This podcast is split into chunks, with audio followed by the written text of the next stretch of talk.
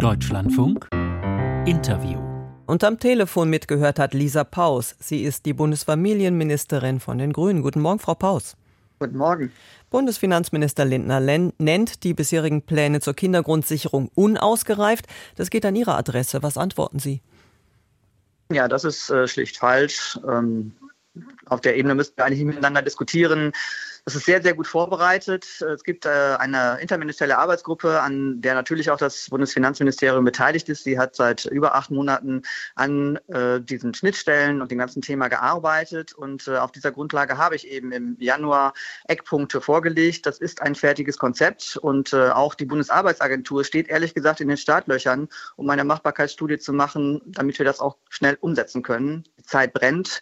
Kinderarmut ist ein strukturelles Problem, was es in Deutschland viel zu lange gibt ist eine echte Schande.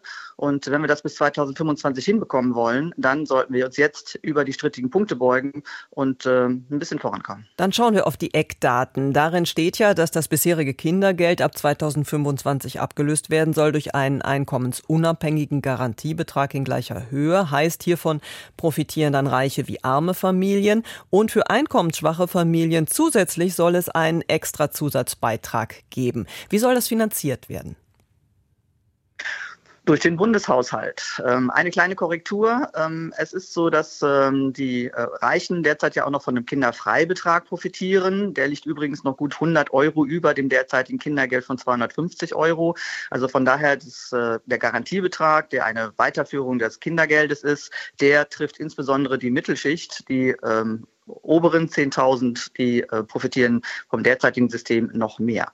Aber richtig ist, ähm, wir wollen das umstellen. Wir wollen tatsächlich einen Paradigmenwechsel einleiten. Das ist auch das sozialpolitische Projekt zu Recht deswegen in dieser Bundesregierung und im Koalitionsvertrag verankert. Und äh, wenn wir uns über Prioritäten im Bundeshaushalt unterhalten, dann sollten doch zumindest die prioritären Projekte des Koalitionsvertrages auch die Priorität in der Haushaltsberatung sein.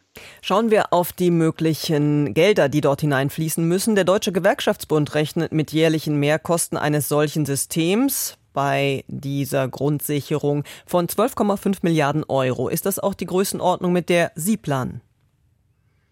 Ja, ich habe tatsächlich für den äh, Bundeshaushalt 2025 12 Milliarden Euro angemeldet. Und ähm, da gibt es verschiedene Dinge, die man sich da anschauen kann. Das eine ist äh, die Höhe des Garantiebetrages, über den haben wir gerade schon gesprochen.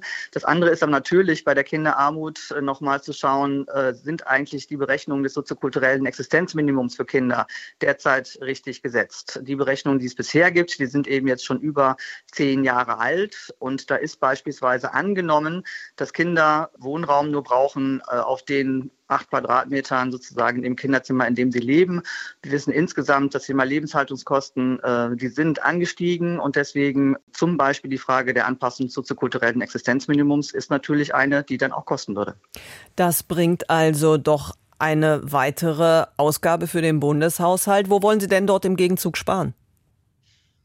Es ist ja so, dass ähm, auch die FDP jetzt noch einige Vorschläge gemacht hat, was sie zusätzlich an Geld ausgeben möchte. Zum Beispiel ist es ja so, dass die FDP nach wie vor den Solidaritätszuschlag abschaffen möchte. Das ist nun gerade eine Maßnahme, die hilft tatsächlich nur den oberen 10 Prozent. Das wären übrigens auch roundabout 11, 12, 13 Milliarden Euro. Also ich bin dafür tatsächlich, dass wir nicht weiter von unten nach oben verteilen, sondern von oben nach unten. Und Steuern erhöhen, Schulden erhöhen? Wir müssen insgesamt am Ende zusammenkommen, wenn es eben so gesehen wird, dass äh, wir gemeinsam mehr Ausgaben brauchen, dann müssen wir uns auch darüber unterhalten. Auf jeden Fall soll es kein Tabu geben und klar sollte sein, dass die prioritären Projekte des Koalitionsvertrages auch erstmal prioritär bei der Haushaltsaufstellung sind. Schauen wir nochmal auf die Eckdaten der Kindergrundsicherung. Bundesfinanzminister Lindner hat sich da ja auch inhaltlich eingelassen. Er sagt, höhere Transfers seien nicht immer der Königsweg. Er setzt stattdessen darauf, die bisher schon geltenden staatlichen Hilfen für Familien einfach besser zu bündeln und Eltern auch zu informieren, dass sie anspruchsberechtigt sind. Könnte das dazu führen, dass diese Bündelung schon so viel Hilfe gibt, dass die Mehrbelastung gar nicht so groß wird für den Bundeshaushalt? Die Bündelung ist äh, wirklich ganz wichtig und zentral. Ähm, die Kindergrundsicherung ist ein sozialpolitisches Projekt, aber es ist eben auch ein zentrales Digitalisierungsprojekt. Äh, Sie hatten am Anfang schon darauf hingewiesen, derzeit gibt es äh, verschiedenste sozialpolitische Leistungen, die aber oft wenig in Anspruch genommen werden, zum Beispiel der Kinderzuschlag. Wer unter Ihren Zuhörerinnen und Zuhörern kennt schon den Kinderzuschlag. Und deswegen ist es wichtig, es zu bündeln und auch von einer Hohl zu einer Bringschuld zu machen. Und deswegen wollen wir ein Kindergrundsicherungsportal schaffen. Das Kindergrundsicherungsportal ist dann die zentrale Anmeldestelle für die Kindergrundsicherung. Die Kindergrundsicherung ist eine Leistung, die alle Kinder bekommen.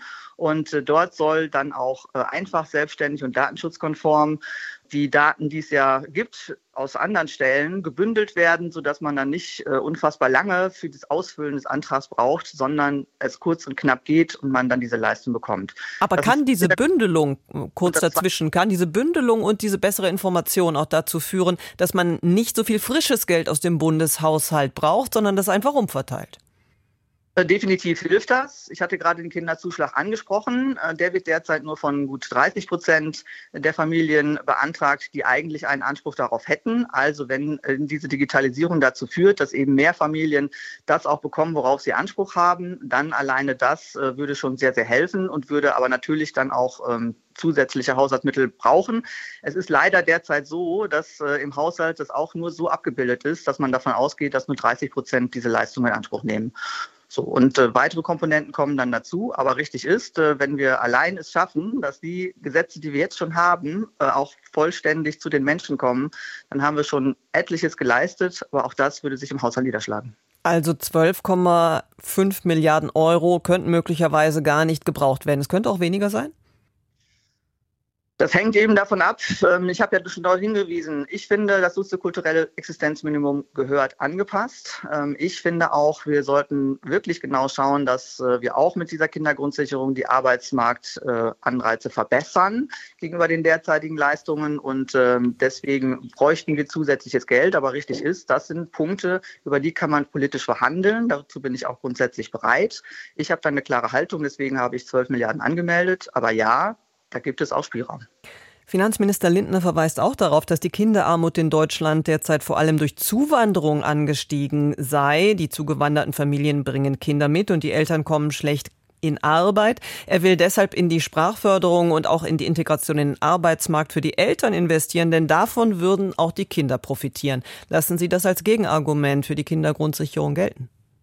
Nein, das ist ein ergänzendes Argument und äh, das äh, machen wir auch schon. Wir haben ja auch deswegen die Bundesarbeitsagentur jetzt nochmal ähm, anders aufgestellt. Wir brauchen da tatsächlich ein Gesamtpaket, weil die Integration muss ja in Gänze klappen. Wir haben ja jetzt schon die Situation, dass äh, aufgrund der leider strukturell verfestigten Kinderarmut, die wir in Deutschland haben, ähm, Bildungschancen einfach von vornherein schlecht sind, die gesundheitliche Situation dieser Kinder schlecht ist. Und das können wir uns ehrlich gesagt nicht nur nicht leisten, weil das aus meiner Sicht eine Schande ist, dass wir so ungerecht sind, sondern ähm, es ist auch einfach ökonomisch unvernünftig, in der alternden Gesellschaft, die wir sind, diese Chancen der Kinder einfach nicht zu ermöglichen. Das ist eine Chance, die wir verpassen für die gesamte Gesellschaft und das sollten wir nicht tun. Finanzminister Lindner sagt auch, nicht alles geht sofort mit Blick auf die schwierige Haushaltslage. Wie wäre es mit einer Verschiebung? Start 2025 vielleicht erst ein Jahr später?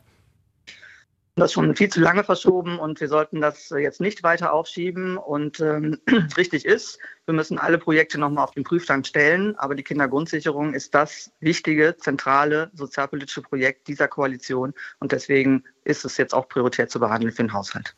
Lisa Paus, die Bundesfamilienministerin von den Grünen. Vielen Dank für das Interview heute früh. Gerne.